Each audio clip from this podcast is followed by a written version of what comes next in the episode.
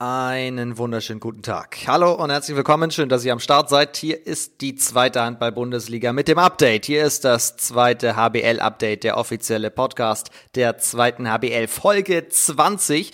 Und ich freue mich sehr, dass ein Mann da ist, der uns ganz viel über die fantastische Saison von Elbflorenz in Dresden erzählen kann. Julius Dierberg heute am Start. Wir sprechen über wieder wahnsinnige Ergebnisse in der Liga, über seine Handballhistorie natürlich und die große Frage, was verbindet ihn eigentlich mit Stefan Kretschmer? Also ganz viel zu besprechen. Jetzt geht's los. Viel Spaß!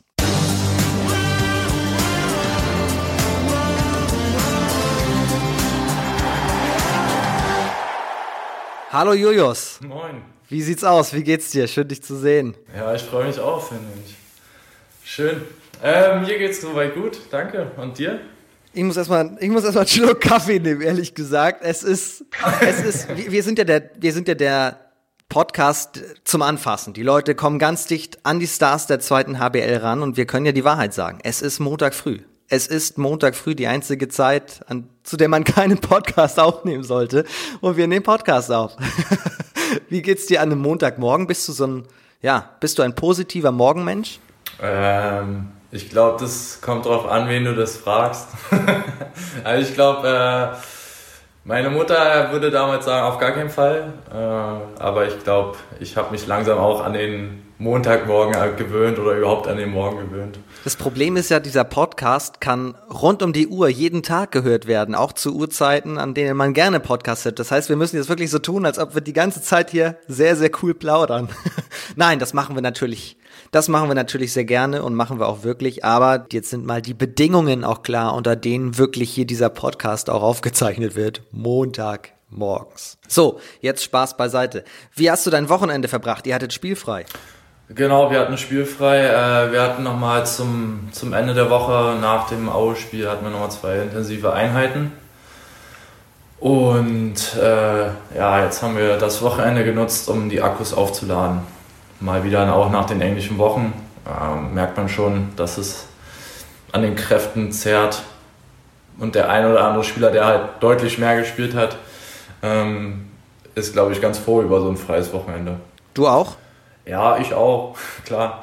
Also man, man liebt natürlich den Handball und man liebt äh, das Spiel. Ähm, aber mal so ein freies Wochenende zu haben, ist natürlich immer mal eine, eine, willkommene Abwechslung. Gerade in der Saison, die jetzt natürlich kürzer ist, wo mehr Spiele in der Woche passieren, ähm, glaube ich, ist es auch ratsam den Trainern gegenüber, ähm, dass wir auch mal ein freies Wochenende oder einen freien Tag bekommen. Äh, ich glaube, das ist in jeder Mannschaft so. Weil jeder hat ja auch die gleiche Belastung. Wink mit dem Zaunfall. Liebe Grüße ans Trainerteam. Hey, ach, ich muss schon sagen, also bei uns in Dresden äh, ist es halt schon so, dass, dass da äh, geguckt wird, äh, wer spielt viel, wer spielt weniger. Dementsprechend wird auch das Training bei manchen Leuten angepasst. Und äh, ich glaube, da können wir uns in Dresden jetzt nicht mehr beklagen. Generell würde ich schätzen, spielfreies Wochenende gerne ja, aber nicht gerade dann, wenn man das Spiel gegen Aue verloren hat, was auch noch ein Ostderby ist. Und da möchte man doch eigentlich direkt wieder auf die Platte und es wieder gut machen. Ja, das habe ich auch gesagt äh, in einem Interview, ähm, dass ich es natürlich cooler gefunden hätte, wenn wir die Niederlage jetzt nicht so lange im Hinterkopf hätten, beziehungsweise wir das gleich wieder ähm, mit einem neuen Spiel anders zeigen hätten können. Aber ja, wir haben es jetzt abgehakt, wir haben es ab, überarbeitet. Ähm, wir, wir dürfen uns trotzdem da jetzt nicht, nicht festnageln, den Köpfe in den Sand setzen. Ähm, und von daher geht es einfach weiter äh, ab. Heute geht die neue äh, Trainingswoche los und dann äh, voller Fokus auf uns und auf das nächste Spiel. Und ja, wir müssen es abschütteln. Es ist auch eine Niederlage gehört zum Sport dazu. Äh, die Welt geht jetzt nicht unter, auch wenn es natürlich ein Derby war. Aber ja, wir spielen da schon bald wieder gegen Aue. Da wollen wir es natürlich wieder gerade rücken. Und am Ende des Tages spielt ihr eine fantastische Saison. Das muss man so einfach sagen. Wir werden gleich das alles beleuchten. Den Weg von Elbflorenz Dresden. Wo kann der überhaupt hingehen? Wo soll er hingehen? Du kennst dich da ganz besonders aus. Aber dadurch, dass du spielfrei hattest, hattest du natürlich auch sehr viel Zeit zu schauen, was machen so die anderen Klassische Frage, jede Woche hier. Überraschung des Spieltages aus Julius Dierbecks Sicht. Ja, ich glaube, die, ja, die faustdicke Überraschung war natürlich, dass äh, Fürstenfeldbruck äh, ja, den großen VfL Gummersbach äh, geschlagen hat. Äh, auch in der Deutlichkeit schon sehr überraschend auf jeden Fall. Ähm, ich habe so ein bisschen mal reingeschaut. Äh, ja, Fürstenfeldbruck hat ihr Spiel einfach durchgezogen mit einer ekligen Abwehr, sehr aggressiven und äh, robusten Abwehr und hat Gummersbach das Leben echt schwer gemacht. Ja. Was da wohl los gewesen wäre, wenn Fans in der Halle dabei hätten sein können. 32 zu 25 gegen den VfL Gummersbach. Das ist wahrscheinlich nach Aufstieg etc. einer der größten Tage in der Vereinsgeschichte von Fürstenfeldbruck. Das ist ja wirklich Wahnsinn. Ja, das ist schon verrückt gewesen. Also, wie gesagt, auch wenn man das Ergebnis im Nachhinein liest und man das Spiel jetzt nicht gesehen hat komplett, äh, ist es, glaube ich, umso verrückter. Ich glaube, wenn man das Spiel, den Spielverlauf dazu noch sieht, ähm, ja, kann man vielleicht sehen, dass das Fürstenfeldbruck einfach ja, wahrscheinlich auf dem Drücker war und hat da halt ihr, ihr Spiel durchgezogen, von vorne bis hinten. Und das macht's auch unten wieder extrem spannend. Fürstenfeldbruck hat jetzt 10 zu 30 Punkte. Ferndorf als 16. überm Strich hat zwar drei Spiele weniger, aber bislang nur zwei Pluspunkte mehr. Also es rückt alles gerade ganz schön eng zusammen wieder, was zumindest die Pluspunkte angeht. Also 30 Minuspunkte sind natürlich schon, schon happig, aber Emstetten Konstanz sind in Reichweite, sagen wir mal so. Ich glaube, äh, nach den letzten Jahren sind wir ganz froh, dass wir nicht da unten drin stecken. Äh, es äh, wird ja immer, immer enger, immer komprimierter da unten. Äh, ich bin wirklich froh, dass dass wir da oben, äh, da unten nicht, nicht drin stecken, sondern weiter oben in der Tabelle stehen auf jeden Fall. Und es macht auch einfach deutlich mehr Spaß, weiter oben zu stehen. Ey, Florenz steht auf Rang 5. Mal schauen, was da eigentlich noch so geht. Wir gucken mal auf die Top 5. Wir haben natürlich auch am Ende des Podcasts heute das große Thema Hamburg spielt am Mittwoch gegen Gummersbach. 1 gegen 2. Mehr geht in der Liga gerade aktuell tabellarisch nicht. Gummersbach natürlich mit der Niederlage jetzt, kann man sagen, zum ungünstigsten Zeitpunkt eigentlich vor so einem direkten Duell. Aber wenn du dir die Top 5 anschaust, also wer wird Hamburg und Gummersbach da oben noch gefährlich? Kommen Lübbecke, Schwartau, ihr nochmal ran?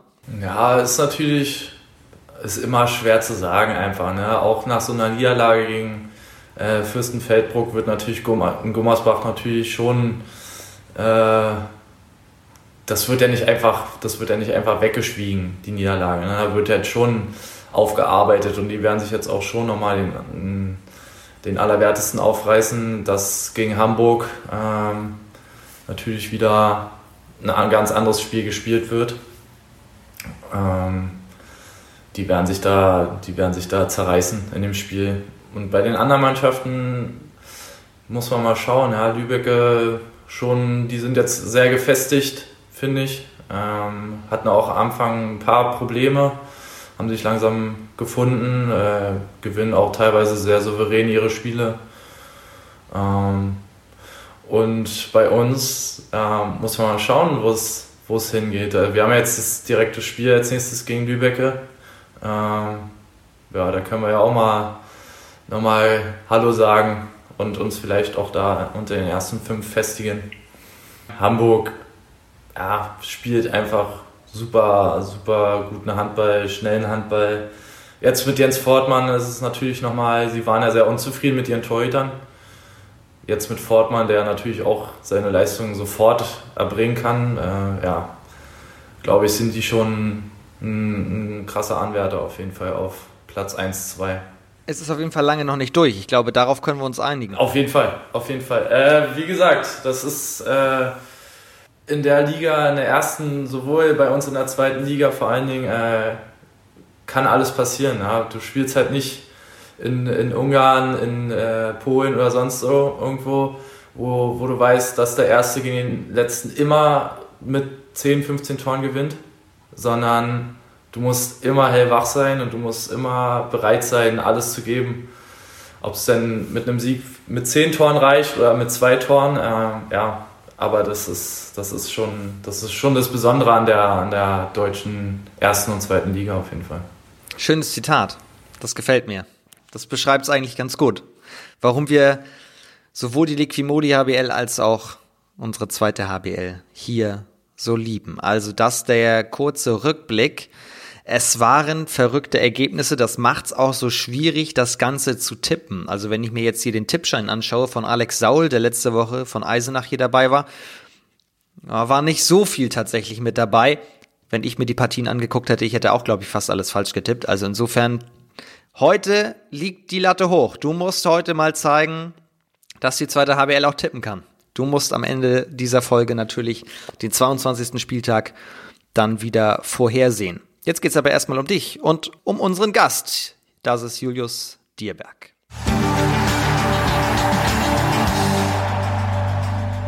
Du hast tatsächlich ein bisschen Podcast-Erfahrung, kann man sagen, oder? Ihr habt euren eigenen Podcast in Dresden. Ja, das war aber auch, glaube ich, meine erste und einzige Podcast-Erfahrung bis jetzt.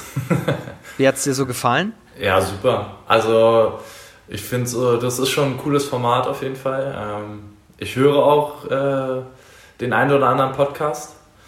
Und von daher habe ich Spaß dabei und ich glaube, das ist ja auch das Wichtigste, dass man Spaß dabei hat. Ähm, auch gerade wenn wir über das Thema reden, worüber wir am liebsten, glaube ich, reden. Ähm, und das ist nun mal über einen Handballsport.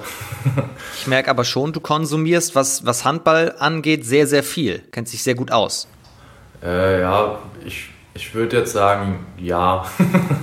ist, ich, also, äh, da ist mir auch egal, welche Medien das ist, ob das äh, ja, über Facebook, Instagram, ähm, jetzt das neue, neue Format mit Bock auf Handball, ähm, die Zeitschrift Handball World, sonst irgendwas. Also ich lese viel, äh, gucke viel Handball und von daher versuche ich das auch alles aufzusaugen.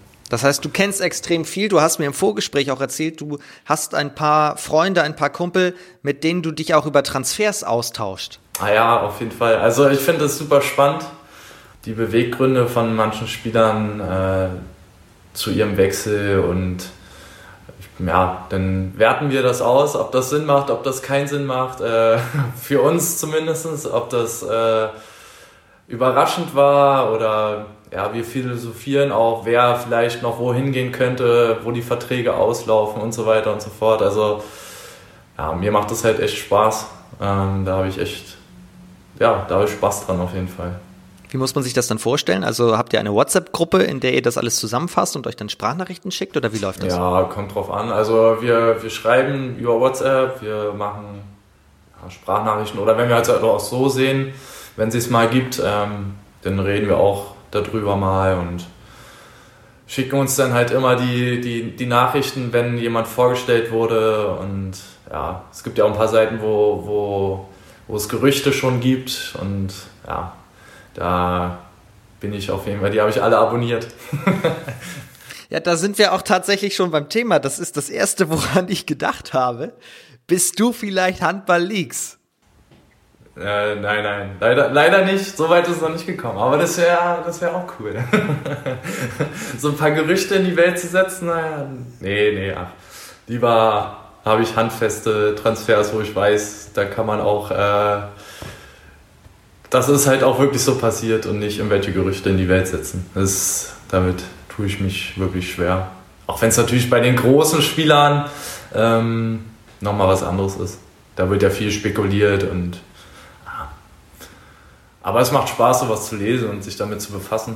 Ich wollte gerade sagen, es ist doch auch cool, darüber dann zu sprechen, geht der dahin, macht der das und so weiter, so ein bisschen zu philosophieren. Ergibt das Sinn? Also wir können das ja mal durchspielen. Was ja klar ist, zum Beispiel Mikkel Hansen wird Paris 22 verlassen und nach Aalborg gehen. Das ist jetzt erstmal so ein ganz großer Transfer. Ist das sinnvoll aus deiner Sicht? Wie würdet Puh. ihr das analysieren? da, da stecke ich jetzt natürlich nicht so weit äh, drin, aber so wenn man es von außen betrachtet, äh, äh, er wird auch nicht jünger. Ich glaube, er will halt auch wieder in die Heimat zurück. Ähm, und man darf bei ihm natürlich auch nicht vergessen, der hat, glaube ich, ausgesorgt in Paris. Und sie haben es ja trotzdem nicht geschafft, diesen ganz großen Wurf mal die Champions League zu gewinnen. Ähm, ich glaube, das war ja sein, sein, oder sein, sein Hintergrund, warum er nach Paris gehen wollte unbedingt, äh, weil sie ihm wahrscheinlich versprochen haben und weil er gedacht hat, dass, dass sie da die Champions League endlich mal gewinnen. Hat ja nicht geklappt. Und jetzt mit Aalborg scheint es ja auch ein bisschen äh, voranzugehen. Die haben ja jetzt noch äh, den Rechtsaußen von Wetzlar verpflichtet. Ähm, Mats Menzer Larsen soll wohl im Gespräch sein bei Alborg. Also ich glaube, die bauen da jetzt gerade auch ein bisschen äh, was auf. Jasper Nielsen haben sie, oder Jasper Nielsen haben sie auch noch von den Rhein-Neckar-Löwen verpflichtet. Also die bauen sich da gerade auch eine Truppe zusammen. So analysiert Julius Dierberg also die großen Transfers. Dann brechen wir das jetzt mal auf die zweite HBL runter. Tibor Ivanisevic geht zum VfL Gummersbach, wurde da jetzt vorgestellt. Wie analysiert ihr das? Ja, das ist halt, äh, ich vermute einfach mal, dass, dass er hofft und ja, ich glaube auch, ähm, dass es so passieren wird, dass halt auch der VfL Gummersbach wieder in die erste Liga aufsteigen wird, will. Ähm, und er hofft sich da natürlich deutlich mehr Spielanteile dann beim VfL Gummersbach, anstatt jetzt in, im Wetzlar, wo er Till Klimke schon, denke ich, eine Nummer 1 ist. Äh, und ich glaube, das ist ihm einfach wichtig. Der ist ja auch 30, meiner Meinung nach. Ähm, und da willst du halt auch einfach spielen. Spielen, spielen, spielen. Äh, du willst dich vielleicht auch nochmal zeigen. Ähm, weil mit 30 bist du ja auch noch nicht der Opa im Tor. Ne? Also da geht es ja noch ein paar Jahre. nee, aber ich glaube, äh, Gummersbach, da, der, ja, die werden schon noch ein, zwei Leute verpflichten, glaube ich, für die erste Liga, falls sie es schaffen sollten. Einen letzten Fakt noch ganz kurz, den du uns analysieren kannst, oder eine letzte Personalie vielmehr. Der Linksaußen vom HCL Florenz Dresden, Julius Dierberg, hat seinen Vertrag verlängert bis Sommer 2023. Wie analysiert ihr das? Ist das sinnvoll? Das ist auf jeden Fall sinnvoll. äh, ich glaube, der Linksaußen fühlt sich sehr wohl in der Stadt, äh, im Verein, hat auch schon die eine oder andere Sache mitgemacht mit dem Verein. Ähm, und ich denke, das matcht auch einfach. Ähm, der Linksaußen hat auf jeden Fall Bock noch weiter diesen Weg, den wir, äh, den der HC eingeschlagen hat, äh, ähm, mit weiter zu, zu gehen und ähm, ich glaube, er ist auch gespannt, was so passiert in, in, den nächsten Jahren, in den nächsten zwei Jahren erstmal. Und er hofft natürlich auch da sich noch eine Steigerung. Ja. Wir kommen wieder in die erste beziehungsweise zweite Person Singular. Also herzlichen Glückwunsch auch mal zur, zur Vertragsverlängerung. Musstest du da lange überlegen? Gab es eigentlich auch Angebote von anderen Vereinen oder hättest du dir das vorstellen können? Äh, also ich musste tatsächlich nicht lange überlegen. Es gibt natürlich immer ein paar Faktoren, die man so ähm, mit, ähm, ja, mit reinnehmen will äh, in seine Entscheidung. Ähm, aber wie gesagt, ich bin jetzt schon mein viertes Jahr hier. Ähm, ich fühle mich sehr wohl. Also wirklich die Stadt, wer noch nicht hier war, den kann ich es nur empfehlen, mal nach Dresden zu kommen. Äh, wenn sich das natürlich mit, mit dem Corona-Wahnsinn langsam legt. Ähm, hier kann man sich echt schön mal ins Café setzen, direkt vor die Frauenkirche, äh, an der Elbe spazieren gehen. Äh, man hat kurze Wege überall hin und äh, zu meiner, zur Heimat ist es natürlich auch nicht so weit. Das ist natürlich auch ein großer Faktor und ja, ich fühle mich hier einfach wohl und hier ja, unser Slogan ist ja so ein bisschen verrückt nach Handball und äh, ich glaube, das, das passt ganz gut zu mir und damit kann ich mich identifizieren, auch mit dem Verein. Da bist du ja quasi die Personifizierung von Elf Florenz Dresden, von verrückt nach Handball. Das kann man, glaube ich, so stehen lassen. Dann lassen wir es so stehen. Erzähl mal ganz kurz, wo hast du deine ersten handballerischen Schritte gemacht? Wo kommst du her? Äh, ja, ich bin gebürtiger Berliner. Äh, so Nordberlin in Reinigendorf wurde ich, oder im Wedding wurde ich geboren damals und äh, habe dann meine ersten handballerischen Schritte äh, beim Training von meinem großen Bruder gemacht. Aber so offiziell darf man ja, glaube ich, oder ist es so, mit fünf Jahren darf man erst dem Verein beitreten und das war damals der HSW Humboldt. Ähm, genau, da habe ich meine ersten Schritte gemacht, habe meine ersten Pässe und Würfe und alles gemacht. Ähm, und ich bin tatsächlich äh, zuerst Torwart gewesen. Witzigerweise bis zur C-Jugend.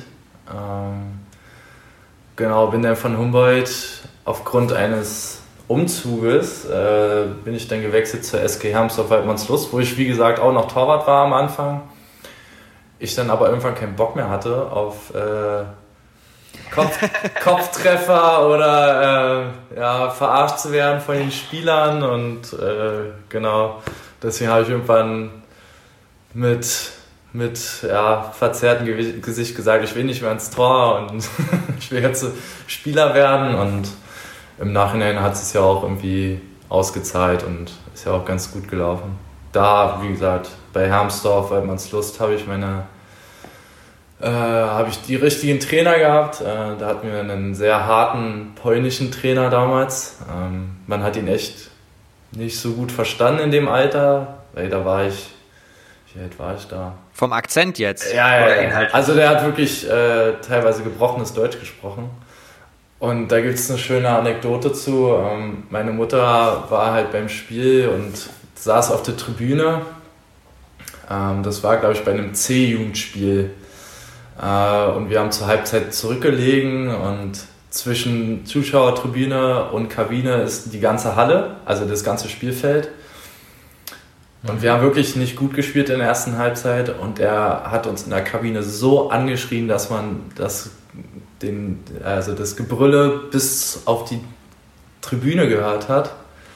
Äh, und die Familien draußen, die Eltern haben sich aufgeregt, wie kann der die Kinder so anschreien? Und meine Mutter ganz trocken, ja, stimmt ja auch, die haben ja auch scheiße gespielt. das muss halt auch mal sein. Äh, meine Mutter hat mir das erst ein paar Jahre später erzählt, weil mein Bruder daneben saß und mich dann mal drüber gesprochen haben. Das fand ich sehr witzig auf jeden Fall. Das wird man ja wohl noch sagen dürfen.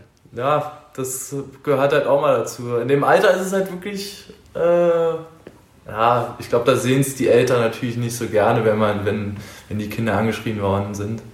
Aber ich glaube, das gehört dazu. Ähm, ist halt ein schmaler Grad irgendwo, ne? Ja, nicht in dem Maße vielleicht, aber ich glaube, der kannte es halt aus Polen nicht anders. Äh, und wir wussten auch damit umzugehen. Also wir, wir wollten ja schon alle leistungsbezogen äh, Handball spielen, auch in dem Alter schon und haben ja auch immer um, um die Berliner Meisterschaft mitgespielt und von daher war das schon, muss nicht sein unbedingt in dem Alter, aber ja, da sieht man halt, wie emotional halt der Handball ist, auch, auch in dem Alter schon und ich glaube, manche machen da keinen Unterschied ob du halt 12 bist oder ob du 18 bist.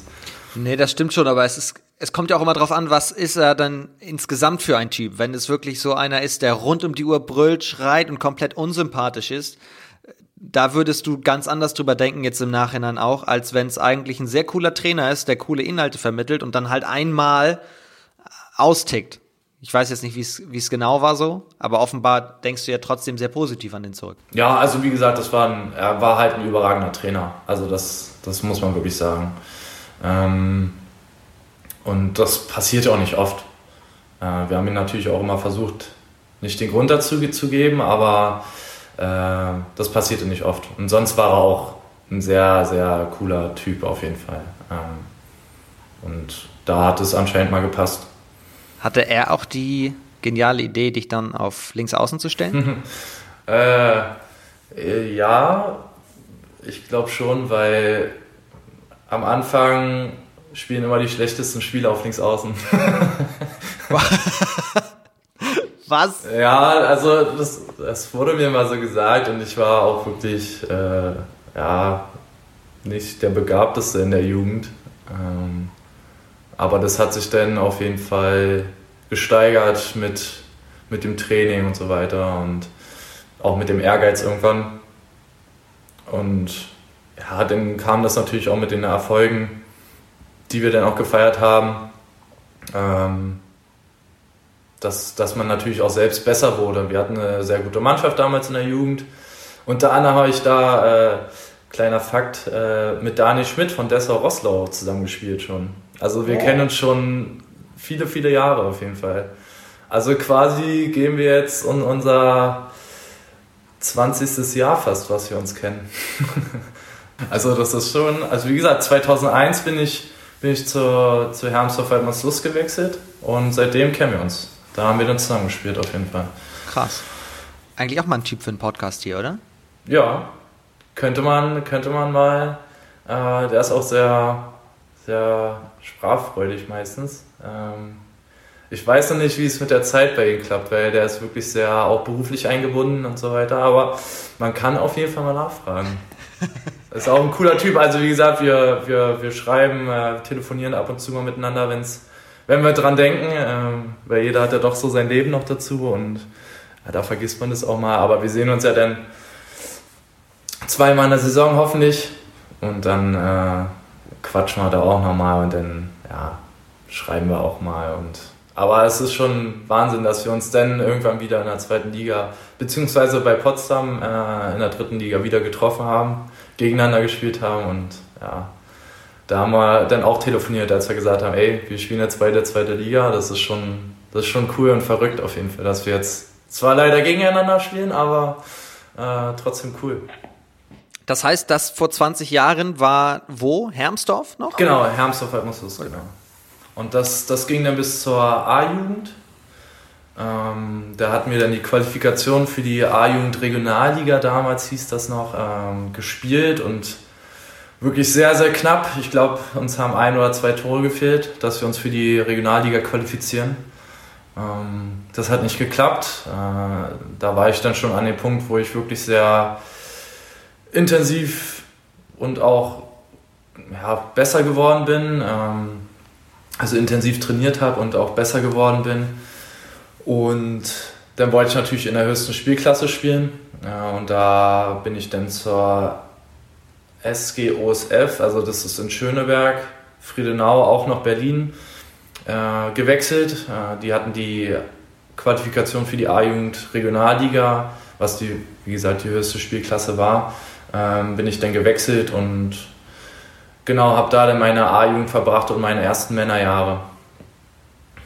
Und genau, da haben wir dann halt auch, es war schon cool mit so einer Mannschaft, die wahrscheinlich jetzt auch immer noch keiner so wirklich kennt, was aber der zweitgrößte äh, Verein in Berlin ist, äh, nach den Füchsen.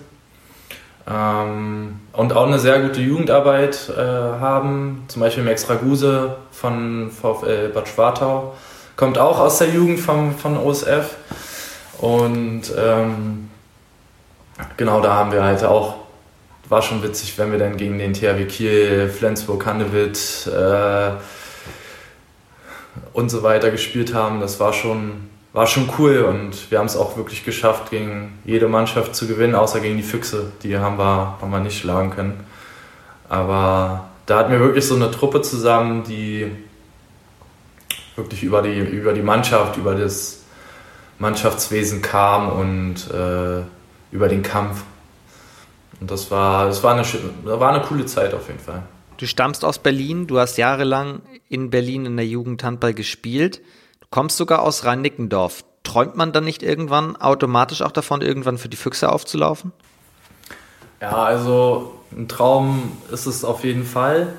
Gerade mit dem Hintergrund, dass ich damals in der Landesauswahl, das müsste glaube ich zur B-Jugendzeit gewesen sein, ähm, von Barpanik trainiert wurde. Und äh, der, der ist gerade zu den Füchsen gekommen und hat, hat versucht, die, die Füchse aufzubauen. Und ähm, der wurde dann auch als Landestrainer eingestellt. Und das war für uns natürlich, wie soll, wie, wie soll ich sagen, das war eine Gefühlsexplosion schon fast. Und das war ist ja schon einfach eine, auch wenn es die Körpergröße nicht aussagt, eine große Persönlichkeit ähm, und einfach ein unglaublicher Trainer. War auch zu der Zeit, hat er uns schon vorangebracht. Ähm, wir hatten eine, eine, super Landesauswahl damals und ich muss einfach sagen, dass er ähm, mich auch sehr geprägt hat und äh, wenn wir uns sehen, ist es halt immer noch so ein, so ein inniges Verhältnis auf jeden Fall. Also, also ihr habt noch Kontakt? Ja, also er verfolgt meine, meine Entwicklung. Äh, wir hatten auch gesprochen, als, als, als dann der Wechsel zum HCL Florenz kam, hat er mir dazu gratuliert ähm, und hat sich auch sehr gefreut. Und es war schon, war schon witzig, als er mal beim Spiel war, wo wir gegen den Tusem Essen gespielt haben, ähm, wo er dann gesagt hat, nach dem Spiel, ähm, dass es schon wie so ein kleines Familientreffen hier gerade ist, weil ja schon ein paar Berliner bei Tusem und äh, in, Dresden gespielt haben. Und ja, das macht mich schon auch stolz, von Bob Honey so eine Worte zu hören, dass er auch sagt, dass er mit meiner Entwicklung sehr zufrieden war in den letzten Jahren und äh, dass er das cool findet, dass ich den Weg so eingeschlagen habe. Vielleicht wird es doch noch was mit den Füchsen. Ja. Aber, ja, nee. Also, ich glaube, da bin ich jetzt langsam Realist und ähm, ein Traum ist es. Vielleicht brauchen sie ja nochmal für, für eine halbe Saison den Linksaußen. Der auch notfalls tatsächlich mal äh, in der Mitte spielen kann. Äh, ja. Das äh, ist auch mal zustande gekommen, ja. Macht mir auch super viel Spaß. Es ist natürlich ein anderes Spiel, äh, ein anderes Spiel, was man da spielt, aber macht unglaublich viel Spaß. Aber ja, jetzt muss ich auch Realist sein und sagen, ich bin nicht der Jüngste. Äh, und da gibt es viele, viele, die auch jetzt aus der Jugend nachrücken und sowas. Ähm, es, gibt, es gibt halt Träume, die man hat. Ähm, man muss sich auch mal hohe Ziele und Träume setzen. Äh, und wenn es dann nicht funktioniert, dann, dann geht man halt wieder als Zuschauer in die Halle. Oder, äh, ja, ein Traum lebt er noch, vielleicht mal als Gegner von den Füchsen. Aha, aha. Reden wir gleich drüber. Reden wir gleich drüber. Aber um es einmal chronologisch weiterzugehen, bevor wir nämlich bei jenem Verein sind, mit dem es vielleicht ja irgendwann mal klappt mit Dresden, ähm, gab es zwischenzeitlich den Schritt nach Potsdam, was ja auch eine sehr spannende und erfolgreiche Zeit für dich war. Wann ging es nach Potsdam? Äh, ich bin 2013 nach Potsdam gewechselt. Der damalige Trainer oder der dann Trainer geworden ist, der Jens Defke, ähm, hatte mich wohl schon länger beobachtet, so, so hat er mir das erzählt ähm, hat auch so meine Entwicklung mitgenommen und hat oder hat die vernommen, wie, wie die Entwicklung gel gelaufen ist.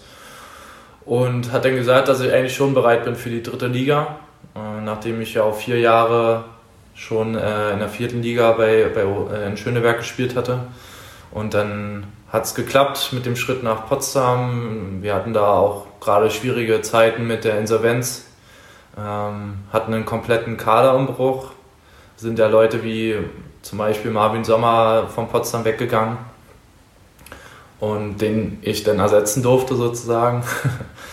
äh, genau, und da habe ich dann vier Jahre in der dritten Liga gespielt, wo wir dann auch wirklich aus damals noch wenig Möglichkeiten, äh, finanziell gesehen, ähm, auch viel gemacht haben, fand ich. Und das war halt auch wieder eine Truppe von ehemaligen Potsdamern, die dann zurückkamen aus, aus verschiedenen Stationen, aus verschiedenen Vereinen und die sich aber trotzdem mit dem Verein auch identifizieren konnten, weil sie halt jahrelang in der Jugend dort gespielt haben. Und ja, es waren auch wirklich vier sehr schöne, schöne Jahre, die mir dann den Weg für die zweite Liga geöffnet haben, sozusagen, oder die Tür für die zweite Liga geöffnet haben, weil viel auf mich gesetzt wurde. Äh, ich durfte viel, auch ein paar Fehler machen. Ich war noch relativ jung, mit, mit 21 damals, wo ich zum VfL gekommen bin oder gegangen bin. Und ja, mir wurde viel Vertrauen gegeben und das hat mich, glaube ich, auch in den vier Jahren so stark gemacht. Ich bin noch mal sehr gespannt, wo die Reise in Potsdam hingeht, weil der Kader ist immer ziemlich stark. Jetzt gibt es die Kooperation noch mit den Füchsen. Und jedes Jahr heißt es, die Mannschaft, die Mannschaft, die Mannschaft sind in der dritten Liga die Favoriten. Aber nochmal abwarten, was Potsdam macht. Die werden auch immer so in Klammern noch mit, mitgenannt, so als kleiner Geheimfavorit, ist mein Eindruck. Ja, die sind auch meiner Meinung nach, die haben jetzt sehr gut verpflichtet letztes Jahr. Jetzt ist es natürlich schade, dass die Saison unterbrochen wurde. Ähm, von daher muss man halt sehen, was jetzt mit dieser Aufstiegsrunde passiert, wie die gespielt, wie die gespielt wird, wann die gespielt wird. Ähm, äh, ich weiß, dass sie, dass sie wohl trainieren dürfen, weil sie ein Olympiastützpunkt sind. Also sie sind voll im Saft und ich glaube auch, dass die da auf jeden Fall angreifen wollen. Also kannst du dir schon vorstellen, Potsdam irgendwann auch in der zweiten Liga zu sehen? Ja, also ich glaube, das ist das Ziel, seitdem ich sogar dahin gegangen bin und trotz der finanziellen Nöte äh, gab es immer diese Vision und dieses Ziel, äh, in der zweiten Liga aufzusteigen, wieder. Und äh, ja, da arbeiten die Jahr für Jahr dran und ähm, genau, geben alles Mögliche, um wieder in die zweite Liga aufzusteigen. Du hast auf jeden Fall auf dich aufmerksam gemacht. Im letzten Jahr wurdest du bester Torschütze mit 236 Treffern und bist dann sozusagen als Tormaschine rüber gewechselt zu Elb Florenz Dresden. Ja, der damalige Trainer in Dresden, äh, der hatte mir dann mal äh, eine Nachricht geschrieben, ob wir uns nicht mal treffen wollen. Er würde mir gerne das, das Konzept und die, ja, auch die Vision von Dresden vorstellen und was was wir für Möglichkeiten haben in Dresden. Und genau das, da haben wir uns dann getroffen, haben gequatscht. Er, er hat mir das alles vorgestellt. Ich fand das so ganz cool. Natürlich auch mit dem, mit, dem, mit, der Sache mit der zweiten Liga, was natürlich extrem cool war, beziehungsweise waren sie ja da noch im Aufstiegsrennen und hatten sogar teilweise drei Punkte Rückstand noch auf Hildesheim damals.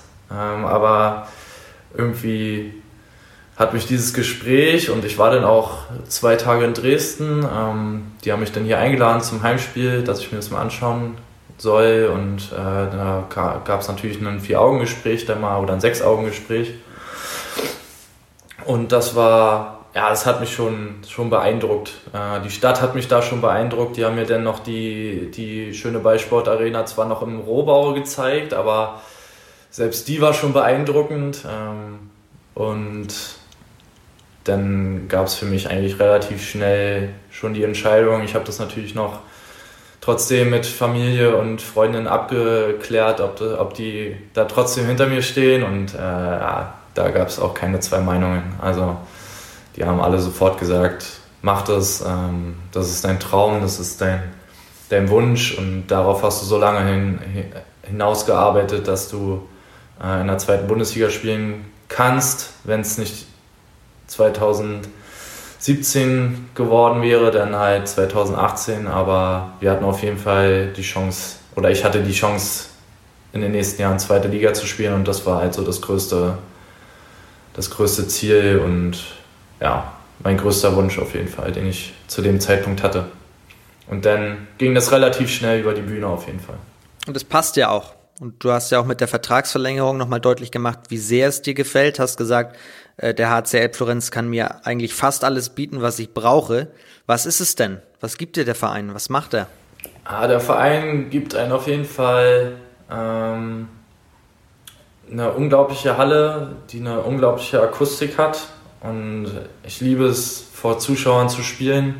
Deswegen bin ich natürlich umso trauriger. Ich glaube, wie jeder Spieler ähm, ohne Zuschauer sp gerade spielen zu müssen. Ähm, die auch der Zuschauerzuspruch ist halt wirklich gewachsen in den letzten Jahren.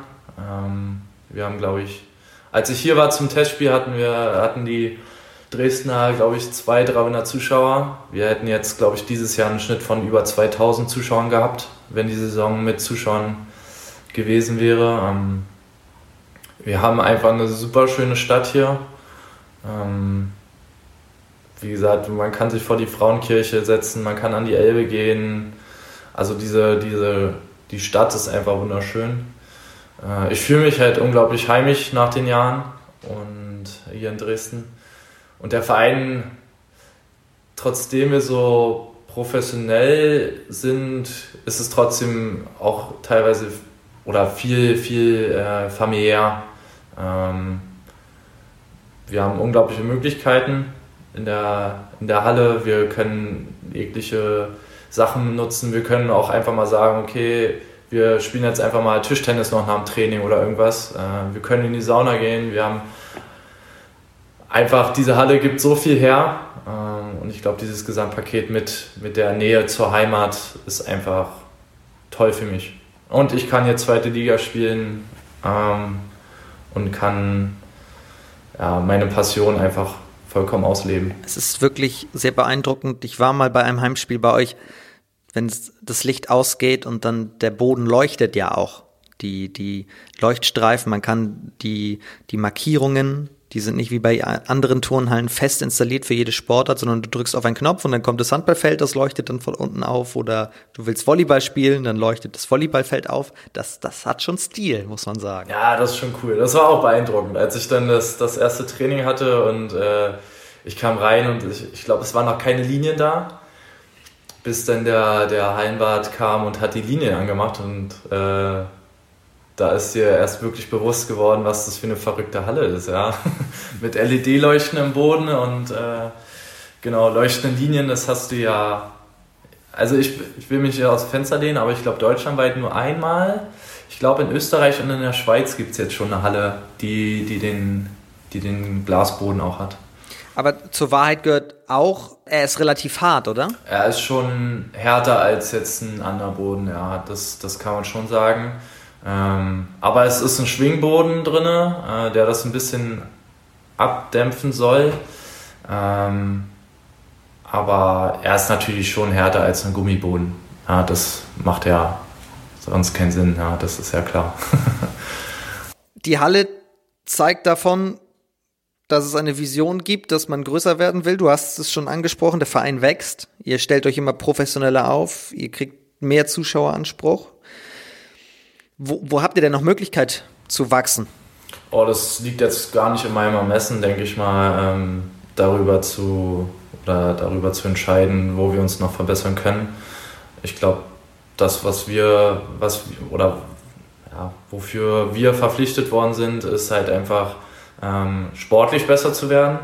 Ähm, wir halten, glaube ich, großteils den Kader so zusammen, den wir jetzt haben, wo wir jetzt schon eine gute Saison spielen. Wir haben aktuell zwei Neuverpflichtungen ähm, aus Coburg und aus Rimpa. Ähm, und ich denke, dieses Grundgerüst der Mannschaft steht. Ähm, wir müssen es halt umsetzen. Und dann wird man schauen, wie die Entwicklung weitergeht in den nächsten Jahren. Ähm, ich glaube, man sieht, wir haben deutlich mehr Spaß wieder am Spiel. Ähm, das war auch schon mal anders in Dresden. Und ja, ich glaube auch einfach, jeder, der Spaß an, seinen, an seiner, oder in dem Fall an seinem Beruf hat, weiß, dass man mit Spaß die, die beste Entfaltung seiner, seiner Leistungsfähigkeit hat. Und äh, wo habt ihr den Spaß wieder herbekommen? Ja, ich glaube, das kam tatsächlich viel dann auch nochmal äh, mit, dem, mit dem neuen Trainer, mit Rico Göde ähm, und Kai Blaschik als Co-Trainer. Die sind halt wirklich lockere Typen auch teilweise, ähm, aber wissen auch, wann, wann sie mal einen richtigen Appell an die Mannschaft stellen müssen und ähm, ja, die wissen halt schon, worum es geht im Handballsport. Ja, also die haben selbst äh, sehr leistungsbezogen, teilweise in der ersten Liga oder Nationalmannschaft gespielt mit Rico Göde. Ähm, er weiß, woran es ankommt beim Handball. Ähm, Kai ist eher so der, oder Kai Plaschik ist so eher der ruhigere Typ jetzt, ähm, der auch schon mal einen Spieler auffängt. Ähm, aber im Großen und Ganzen, die beiden als Kombination sind schon echt witzige und coole Typen auf jeden Fall. Und wenn die halt cooler drauf sind und mit Spaß bei der Arbeit sind, dann ist es die Mannschaft, glaube ich, darunter halt auch. Du hast schon angesprochen, in den letzten Jahren wart ihr ja tabellarisch gesehen eher ein bisschen weiter unten eingestuft, habt auch um den Klassenerhalt immer mitgekämpft. Jetzt seid ihr in den Top 5 und haltet da euch auch sehr stabil. Seid ihr schon eine Spitzenmannschaft? Ich glaube, wir sind gerade auf dem Weg äh, und wir arbeiten auch dafür, jeden Tag eine Spitzenmannschaft zu werden, dass wir uns äh, etabliert haben, glaube ich. Ich glaube, den Schritt haben wir jetzt abgeschlossen. Ähm, man braucht natürlich erstmal ein paar Jahre, um sich in der zweiten Liga zu etablieren. Ich glaube, das, das haben wir jetzt schon geschafft. Äh, wir, gehen, wir sind jetzt in der vierten Saison. Es sieht ganz danach aus, dass wir auch in die fünfte Saison in der zweiten Liga spielen werden. Ähm, und ich glaube, man sieht ja auch teilweise an den Ergebnissen, ähm, dass wir dass wir auch unsere Arbeit gemacht haben. Also wir haben es geschafft, in der Hinrunde äh, TuS Nettestedt zu, zu besiegen ähm, und ASV Hamm. Und wir haben immer mal wieder eine Überraschung geschafft in der Saison. Aber ich glaube, dieses Jahr schaffen wir es halt über mehrere Spiele die Ergebnisse zu bestätigen. Und ich glaube, das war oder das ist der größte Punkt ähm, den wir dieses Jahr einfach ausspielen, dass wir ein bisschen gefestigt da auf jeden Fall dastehen, als Mannschaft und, und als Verein auch einfach. Also wir sind auf dem Weg zur... Wir, wir wollen eine Spitzenmannschaft werden, sagen wir es mal so. wir sind auf dem Weg dorthin. Wann klopft ihr denn an, an die erste Liga? ähm, so schnell wie möglich.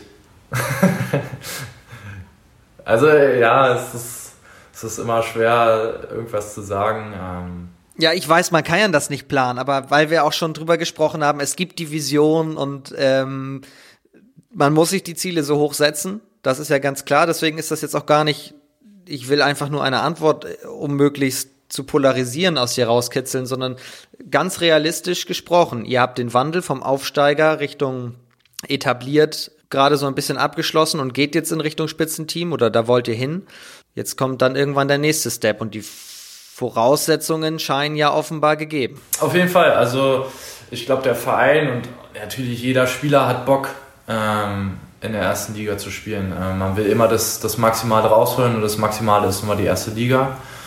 Ähm, wie gesagt, zeitlich gesehen äh, steht es mir nicht zu, irgendwas zu sagen, aber ich sag mal so, ich hätte auf jeden Fall riesen Bock darauf, das noch in Dresden zu erleben. Das, das ist auf jeden Fall so Fakt. Nehme ich so an.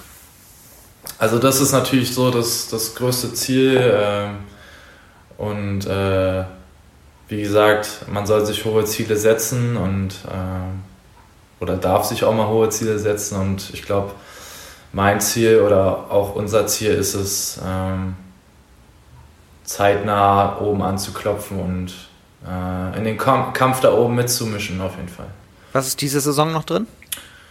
Wir wollen auf jeden Fall, ich glaube, das Wichtigste diese Saison, ähm, weil ich glaube, um den Aufstieg brauchen wir gar nicht reden. Ähm, Abstieg wollen wir und äh, brauchen wir überhaupt nicht reden, das ist, das ist, das ist schön. Ähm, wir wollen, glaube ich, einfach den Platz mindestens halten, den wir jetzt gerade innehaben.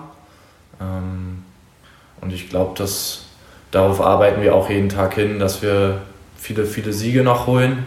Und äh, ich, ich lehne mich jetzt mal aus dem Fenster und sage, ähm, wir wollen. Ah, was sage ich jetzt? Nicht, dass ich Ärger kriege von der Mannschaft. Nein, wir wollen schon.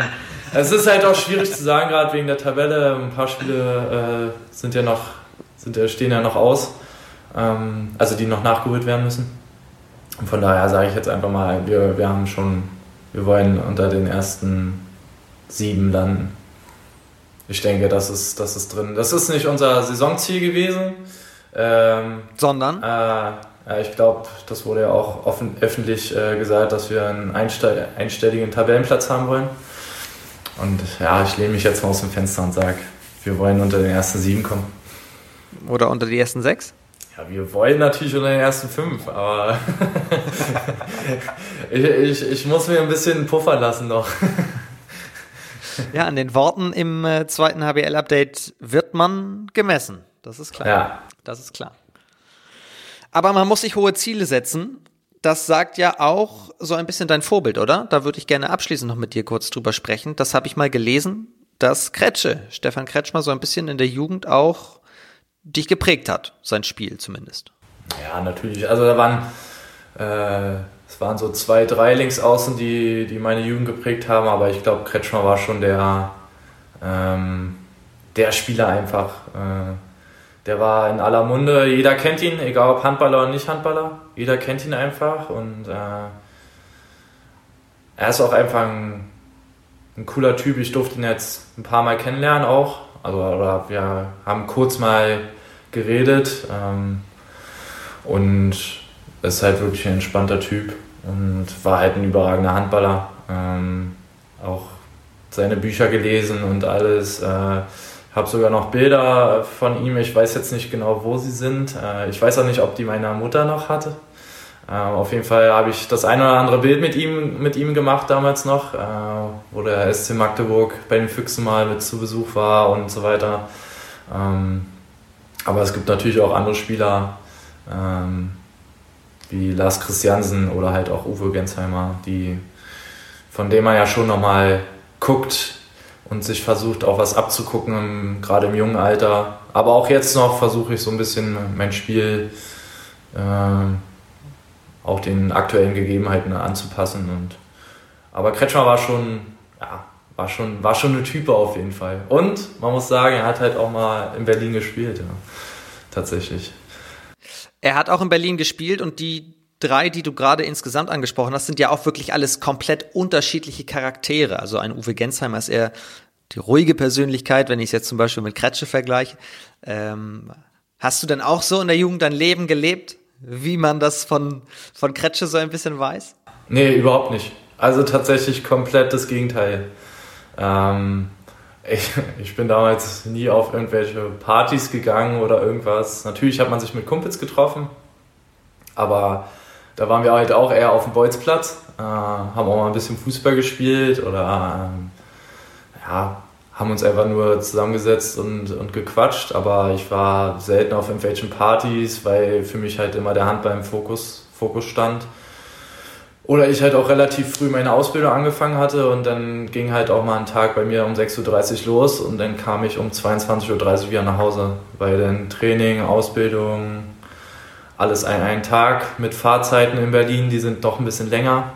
Ähm, da blieb nicht viel Zeit für irgendeinen Quatsch oder ja, Partys oder sonst irgendwas. Also du hast doch bewusst auf Dinge verzichtet.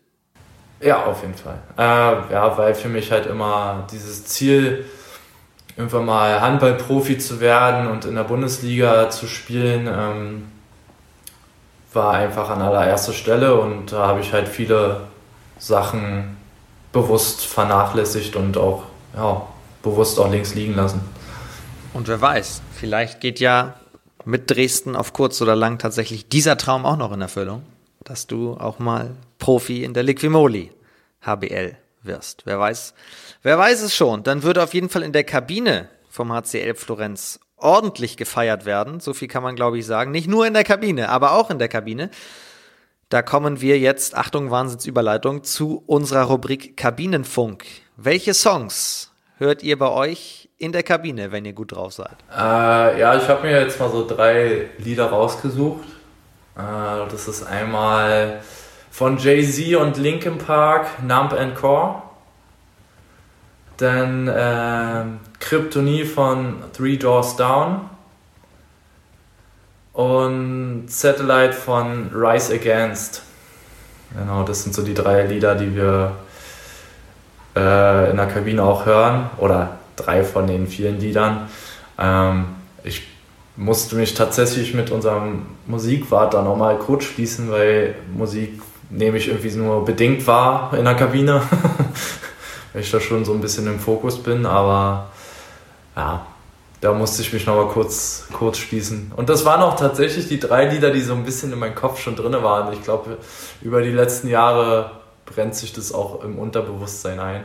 Wer ist denn euer Musikwart? Äh, Sebastian Gress ist unser Musikwart. Liebe Grüße, liebe Grüße an dieser Stelle für alle, die sie noch nicht kennen, also wir machen das ja nicht aus Spaß, sondern es hat einen wirklich ernsthaften Hintergrund. Es gibt nämlich eine fantastische Playliste hier auf Spotify, die heißt Kabinenfunk. Das ist die Musikplayliste der Stars der zweiten HBL. Ich frage hier immer wieder die Jungs, welche Lieder hört ihr in der Kabine? Und dann packen wir jetzt die genannten Songs von Julius Stierberg und dem HCL Florenz mit dazu. Also wenn ihr diese Folge hier durchgehört habt, dann klickt euch da mal rein. Hier auf Spotify gibt's die zweite HBL-Playliste namens Kabinenfunk. So, und apropos bitterer Ernst, jetzt geht's um alles. Jetzt kommt das Tippspiel zum nächsten Spieltag, beziehungsweise es gibt ja noch einige Spiele unter der Woche, unter anderem einen absoluten Kracher, auch den muss Julius Stierberg jetzt vorhersehen.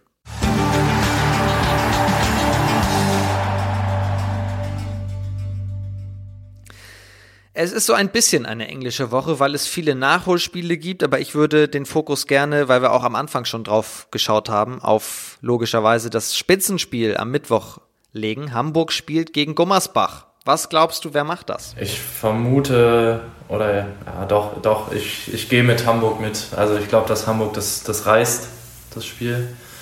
Ähm, es könnte ein knappes Spiel werden. Und ich glaube einfach, dass Hamburg aus den letzten Spielen ja, schon gefestigter ist. Äh, Gummersbach hat ja jetzt auch noch mit Alexander Herrmann äh, einen Ausfall zu beklagen, der, glaube ich, sehr schwer wiegt bei denen.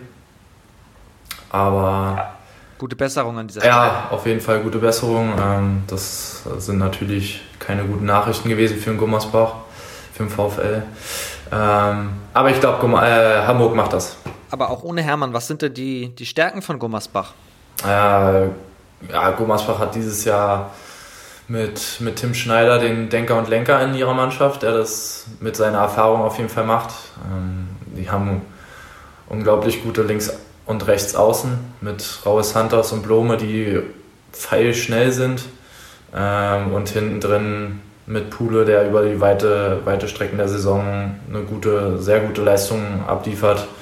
Ähm, ich glaube, das sind so die, die, die größten Punkte, die der VfL Gummersbach auf jeden Fall ähm, dieses Jahr mitbringt. Und ich glaube halt, dass auch äh, da einen großen Anteil beiträgt mit seiner Spielidee und ich weiß nicht, was er für ein Trainertyp ist, aber ich glaube schon, dass der äh, ein cooler Trainer sein kann.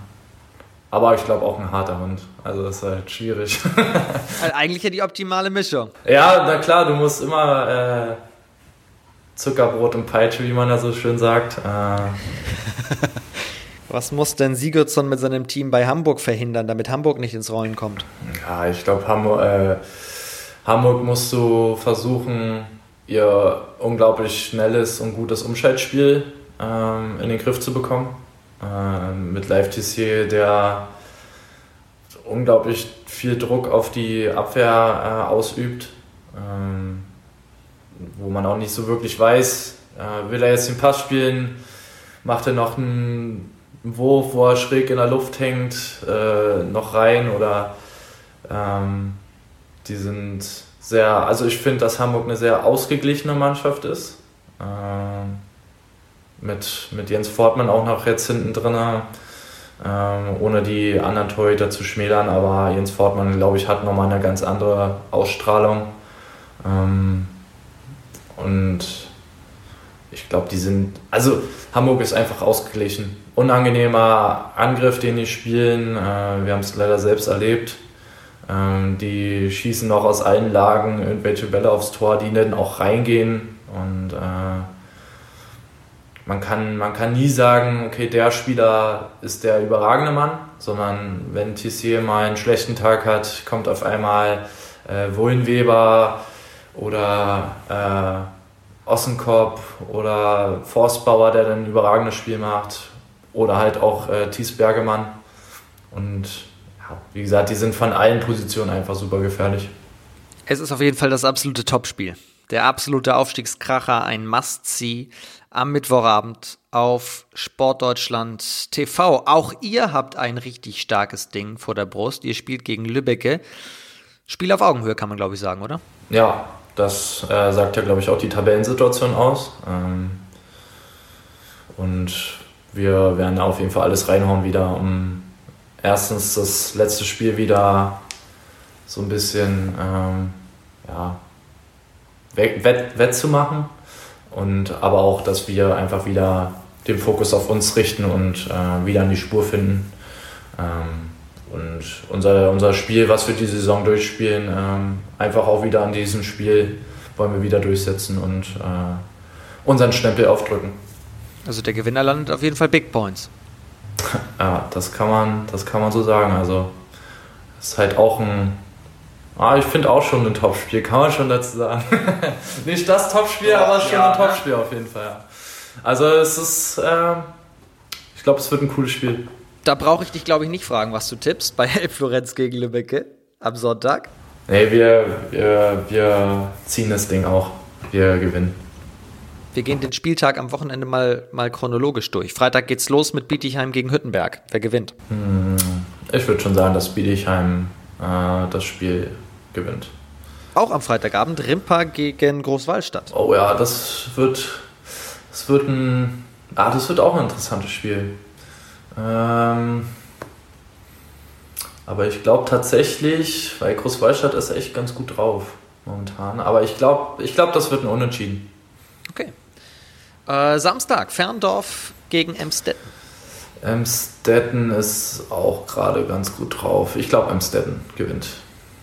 Gummersbach-Bezwinger Fürstenfeldbruck reist nach Wilhelmshaven. Ich glaube, Fürstenfeldbruck holt den zweiten Sieg in Folge. Tatsächlich. Dessau gegen Konstanz.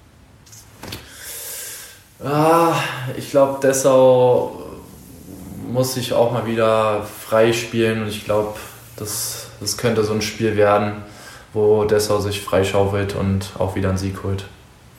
Das auf jeden Fall am Sonntag, genauso wie Hamburg gegen Aue. Mhm. Mhm. Mhm. Na.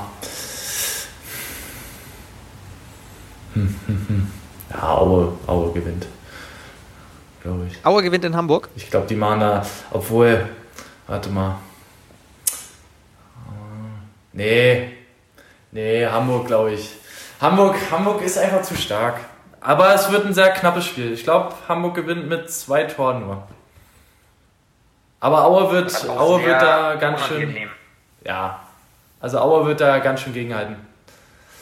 Ich hätte mich fast dazu verleiten lassen, dass Aue gewinnt, aber nee, ich glaube, ich glaub, Hamburg wird es zum Schluss noch ziehen.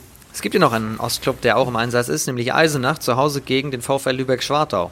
Ja, ey, Schwartau ist Schwartau ist zu gut drauf, gerade die spielen ihren Stiefel runter und äh, gewinnen auch gegen Eisenach. Das sind die Tipps von Julius Dierberg. Wir hatten noch so viel eigentlich zu besprechen. Jetzt sind wir gar nicht mehr auf die Ostclubs beispielsweise eingegangen, ähm, mit denen oder über die ich schon sehr viel letzte Woche mit Alex Saul ja gesprochen habe. Also wenn ihr da nochmal reinhören wollt, was macht Handball im Osten eigentlich aus? In Dessau, in Dresden, in Eisenach oder in Aue? Dann hört da unbedingt nochmal rein. Es hat mir extrem viel Vergnügen bereitet, Julius. Ich danke dir sehr für deine Zeit. Sehr gerne. Mir hat es auch super Spaß gemacht. Ich hoffe, ich habe jetzt nicht zu viel äh, geredet, aber äh, ja. Also für einen Montagmorgen fand ich das schon ordentlich, muss ich sagen. ja, vielleicht weil ich, äh, weil man ja doch irgendwie ja, mehr oder weniger eingesperrt ist. Man kann sich ja schon weniger mit Leuten treffen und ja, da hatte ich ein bisschen Redebedarf. Ich fand's großartig. Mir hat es sehr, sehr viel Spaß gemacht. Julius, alles Gute für dich, bleib gesund und wir sind sehr gespannt, wo der Weg von dir mit Elbflorenz noch so hingeht. Danke dir. Euch, wie immer, vielen, vielen Dank fürs Zuhören, dass ihr wieder am Start wart, dass ihr mit dabei wart. Lasst gerne ein Abo da. Ihr wisst es. Nicht nur nächste Woche die nächste Folge wieder, immer montags das zweite HBL-Update, sondern alle Spiele der zweiten HBL seht ihr natürlich live auch auf Sportdeutschland TV und alle wichtigen News gibt es auf den sozialen Netzwerken, Facebook, Instagram etc. Da findet ihr die zweite HBL auch. In diesem Sinne, passt auf euch auf, bleibt oder werdet gesund. Bis nächste Woche. Euer Vom. Ciao.